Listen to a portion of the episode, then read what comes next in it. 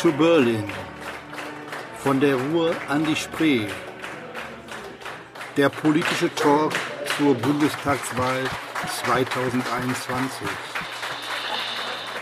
Ihre Tourguides sind Max Eigner und Ralf Bienko. Deswegen muss ich nächstens wieder hin. Am 26.09. fand die Bundestagswahl statt. Am Abend trafen sich in Püngele und Prütt die Genossen, um gemeinsam die Ergebnisse abzuwarten und später dann natürlich auch zu feiern. Hier einige Impressionen. Zunächst einmal hört ihr Interviewausschnitte mit Arno Klare und Sebastian Fiedler, dem alten und dem neuen Direktkandidaten des Wahlkreises 118. Heute Abend endet administrativ ein Mandat für Berlin. Du kannst es an den Sebastian übergeben. Wie fühlst du dich? Ich freue mich darüber. Ich freue mich deshalb darüber, weil seit 1961 wir jetzt dann ununterbrochen als sozialdemokratisch diese Stadt gewinnen. Das heißt auch, dass diese Stadt einen sozialdemokratischen Grundton hat, seit 60 Jahren. Und den müssen wir natürlich immer wieder mal zum Klingen bringen. Das ist uns beim letzten, bei der letzten Wahl, also bei der Kommunalwahl, nicht so gut gelungen. Aber jetzt müssen wir natürlich das Spiel im nächsten Jahr bei der Landtagswahl fortsetzen. Da ist übrigens die Nummer noch anspruchsvoller für uns, denn seit 1947 also seit der ersten Landtagswahl, war ja zwei Jahre eher als bei der Bundestagswahl, regiert, kommen hier nur Abgeordnete aus Mülheim von der SPD in den Landtag Nordrhein-Westfalen. Und das müssen wir jetzt ins Auge fassen. Das heißt also auch, du wirst dich aktiv in den Wahlkampf für den Rodion einschalten, wenn es um Düsseldorf geht? Also ich bin Sozialdemokrat und ich schalte mich in Wahlkämpfe ein. Und das mache ich jetzt so an, seit Anfang der 70er Jahre des vorigen Jahrhunderts, weil ich ja schon so ein alter Knabe bin. Das werde ich natürlich weiterhin auch tun. Das ist ja selbstverständlich. Wenn die Partei das will, mache ich das auch als Oldie. Ja. Du wirst nicht die Beine an der Zömpner Südsee auf die Wiege legen und nichts mehr tun. Nein, das werde ich nicht tun. Also ich meine, kann sein, dass mich irgendwann mal gesundheitlich irgendwann dazu zwingt, dass ich das machen muss. Aber ich will nicht hoffen, dass das alsbald ist. Und solange ich das kann, was ich im Moment kann, mache ich auch Wahlkampf. Klar. Auf jeden Fall für uns ein Tag der Freude. Für mich ist das ein großer Tag der Freude für die Sozialdemokratie auch. Man muss ja bedenken, wir waren vor acht Wochen noch bei 14 Prozent. Wir sind jetzt bei 25 rund. Und das ist natürlich ein Riesenerfolg. Und da kann man das wieder umnehmen, weil ich gerade gesagt habe, auch dieser Erfolg hat einen Namen und das ist Olaf Scholz. Wir machen jetzt was für die Historie. Wir sind jetzt am Sonntagabend um acht Minuten vor Ultimo. Wie fühlst du dich? Ja, ich bin äh, äußerst neugierig, würde ich mal sagen. Und ja, doch durchaus ein bisschen angespannt. Also doppelt irgendwie angespannt, weil ich natürlich einerseits mich dafür interessiere, wie die Erststimmen hier einzahlen.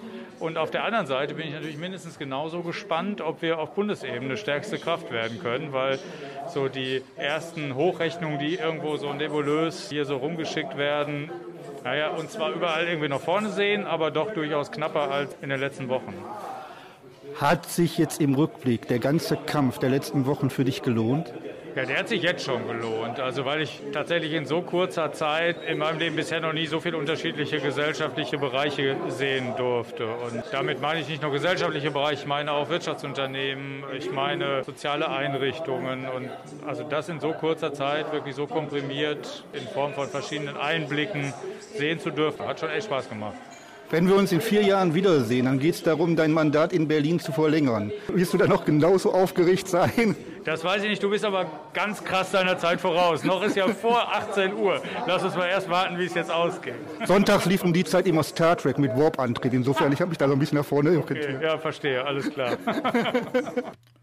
Auch die Parteivorsitzenden der SPD in Mülheim, Nadja Kalav und Rodion Bakun, freuten sich über die tollen Ergebnisse dieses Abends. Hier also zunächst ein Ausschnitt aus dem Interview mit Nadja und dann folgt ein Ausschnitt aus dem Interview mit Rodion. Jetzt haben wir, wie, wie sich das so für alle großen Parteien schickt, den, den weiblichen Teil des SPD-Vorstands bei uns. Nadja, wir haben jetzt die ersten Ergebnisse.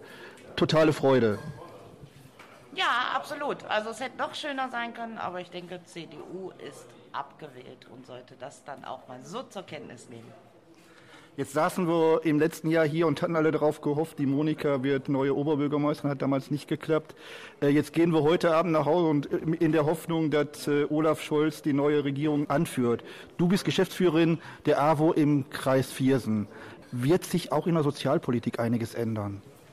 Ja, unbedingt. Also das haben wir ja auch schon selbst innerhalb der GroKo gesehen, dass gerade die Ministerien, die SPD regiert waren, wirklich gute Dinge auf den Weg gebracht haben, wie das Aufholprogramm nach Corona oder auch der Kita-Ausbau.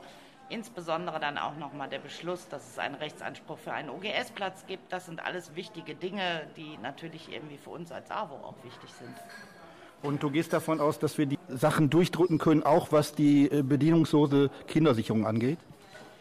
Da gehe ich schon von aus, weil das Wichtigste ist ja jetzt, dass wir gucken, Rot-Grün und je nachdem, wer noch dazukommt. Und es ist ja sowohl von uns als SPD als auch von den Grünen eine Forderung, endlich, endlich eine Kindergrundsicherung auf den Weg zu bringen, die meines Erachtens auch ein ganz, ganz wichtiger Aspekt ist, um wirklich mal aus der Falle der Kinderarmut zu kommen. Unabhängig vom Ergebnis, was wir heute Abend haben, wir werden uns dann zusammensetzen und werden nochmal über die Kindersicherung diskutieren, weil ich denke, es ist wirklich einer der großen Punkte, die in der neuen Legislaturperiode eine große Rolle spielen. Genau. Ich glaube, da, bei den beiden Parteien, SPD und Grüne, ist die Kindergrundsicherung unstrittig. Und ich glaube, es ist nochmal wichtig zu gucken, dass der Betrag auch möglichst hoch ist, dass es auch wirklich auskömmlich ist, Kinder aus der Armutsfalle rauszuholen. Klasse. Und jetzt freuen wir uns erstmal über diesen, diesen tollen Abend. Auf jeden Fall. Rodion, nur noch wenige Minuten bis zur Verkündigung des Ergebnisses. Welche Erwartungen hast du? Also Spannung ist hoch, aber ich sage ganz klar, die SPD hat schon gewonnen, wenn man überlegt, wo er vor ein paar Wochen stand. Man hätte uns ein Kopf an Kopf Rennen ums Kanzleramt nicht zugetraut. Insofern haben wir schon gewonnen. Hier im Wahlkreis erwarten wir ein noch viel besseres Ergebnis. Dem sehen wir jetzt gespannt entgegen.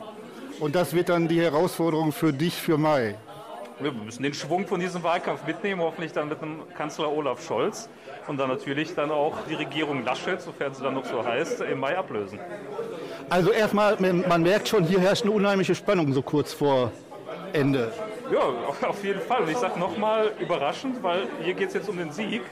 Vor ein paar Wochen haben wir noch um Platz 3 sozusagen gekämpft und insofern ist natürlich jetzt Herzrasen dabei, aber wer hätte gedacht, dass wir so weit kommen? Insofern sind wir schon sehr stolz auf unsere Leistung und den Wahlkampf. Ich freue mich drauf. Ich mich auch.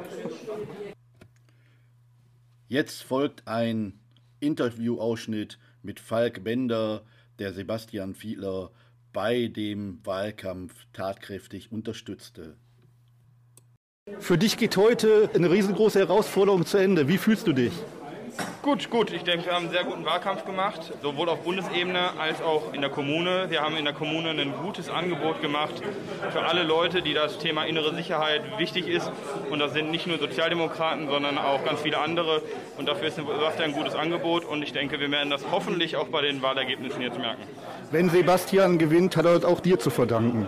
Ja, ich weiß nicht. Also ich glaube, man hat das relativ in der Wahl hat man wahrscheinlich in der Kommune nicht ganz so unter Kontrolle, sondern auch das meiste läuft über den Bund.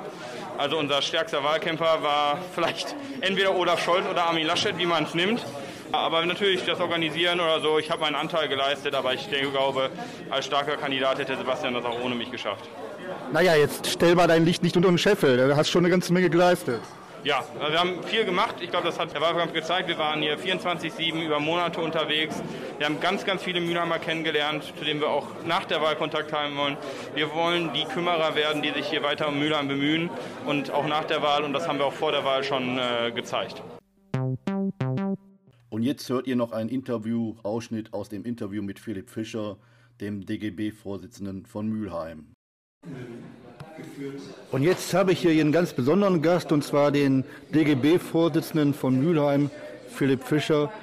Wie ist die ganze Geschichte für dich heute abgelaufen? Hallo Ralf, grüß dich erstmal. Ich glaube, wir haben eine der spannendsten Bundestagswahlen in meinem Leben. Ich bin ja erst 24, ne, werde dieses Jahr erst 25, von daher war das noch nie so knapp. Bin gerade hier auf der Veranstaltung. Oh.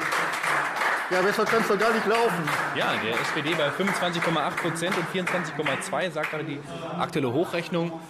Ich habe da noch nie ein Hehl draus gemacht. Natürlich ist die Sozialdemokratie immer ein starker Partner für den Deutschen Gewerkschaftsbund gewesen, aber auch, glaube ich, für alle Parteien. Aber nichtsdestotrotz wünsche ich natürlich, dass die Themen, die wir als DGB immer hochhalten, Thema gute Arbeit, Thema beste Mitbestimmung für jeden und gute Löhne immer von sämtlichen Parteien hoffentlich getragen werden. Von daher ist das unser Auftrag, unser Ziel für die nächste Bundesregierung. Und das ist völlig egal, ob das von Sozialdemokraten und Sozialdemokraten angeführt wird oder von allen anderen. Unsere Anforderungen bleiben bei allen gleich, denn am Ende sieht uns das, was hinten rauskommt. Und das ist das, was uns irgendwie bewegt. Also auf jeden Fall 12 Euro Mindestlohn. Ja, auf jeden Fall 12 Euro Mindestlohn. Thema bezahlbarer Wohnraum, stabile Renten, eine Rentenerhöhung bzw. das Rentenniveau muss deutlich angehoben werden, weil das, was im Moment bei vielen Leuten hinten rauskommt, reicht ja bislang zum Leben nicht und zukünftig, auch für meine Generation der jungen Menschen, soll es eine Rente geben, die auch für ein Leben reicht. Und das ist eine Aufgabe, die wir jeder Regierung ansetzen. Glaubst du, dass in einer SPD-geführten Regierung es für, für den DGB wieder einfacher ist, neue Mitglieder zu akquirieren? Ich glaube, in erster Linie glaube ich, dass es wichtig ist, dass wir erstmal das Thema Tarifbindung in allen Unternehmen wieder stärker anvisieren. Dass wir ein neues, eine Novellierung des Betriebsräteverfassungsgesetzes hinbekommen, wo wir deutlich erleichtern, dass Betriebsräte sich neu gründen dürfen, mehr Schutzmechanismen für Betriebsräte, damit eben die nicht vor die Tür gesetzt werden. Und viele andere Punkte erwarte ich natürlich auch von einer sozialdemokratisch geführten Bundesregierung. Und glaube ich auch als jemand, der SPD-Parteibuch hat, ist das nicht nur Erwartung an mich, sondern auch mein Wunsch und auch meine Forderung. Also kann man davon ausgehen, also in der nächsten Legislaturperiode wird auch der DGB in Mülheim von sich reden machen. Ja, klar. Also das habe ich mir ganz fest auf die Fahne geschrieben. Von daher werden wir bestimmt das eine oder andere Gespräch noch in den nächsten Jahren führen zu vielen Themen. Ich würde mich darauf freuen. Ich freue mich auch. Vielen lieben Dank. Sehr gerne.